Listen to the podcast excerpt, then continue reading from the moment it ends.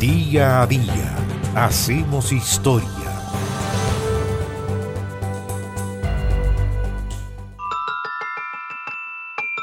Breve notas.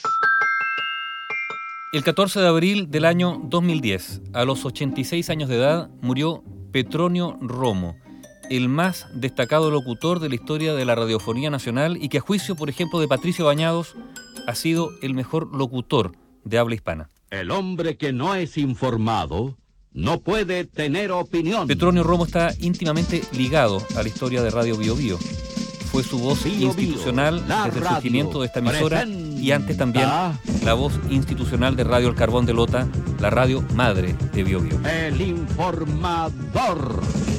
Pero además y por sobre todo, Petronio fue un amigo, un amigo desde la infancia del fundador de Bio Bio, Nivaldo Mochati Moena, un amigo en el oficio de hacer radio.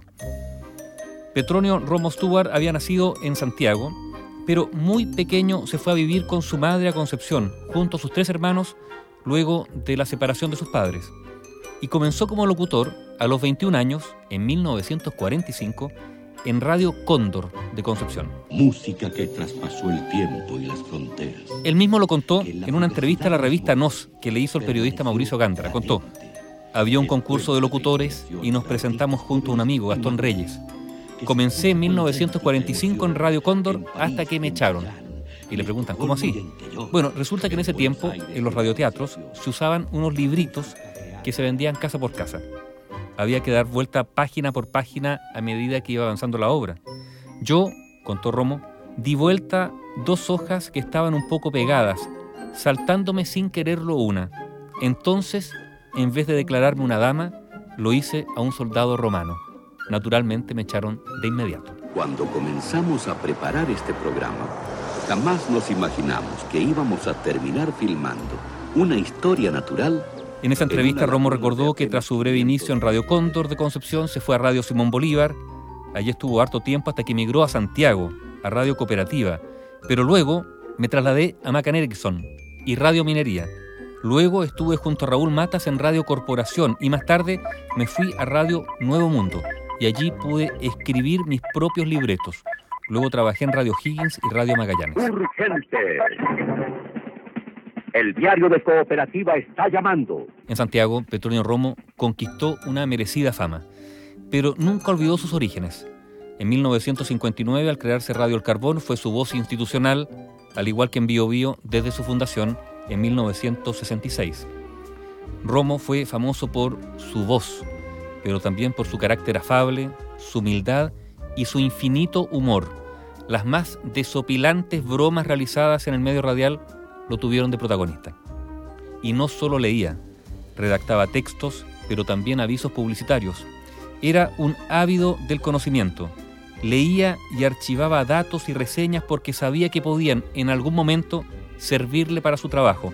Buena parte de ese material nutrió sus breves notas con miles de datos e información.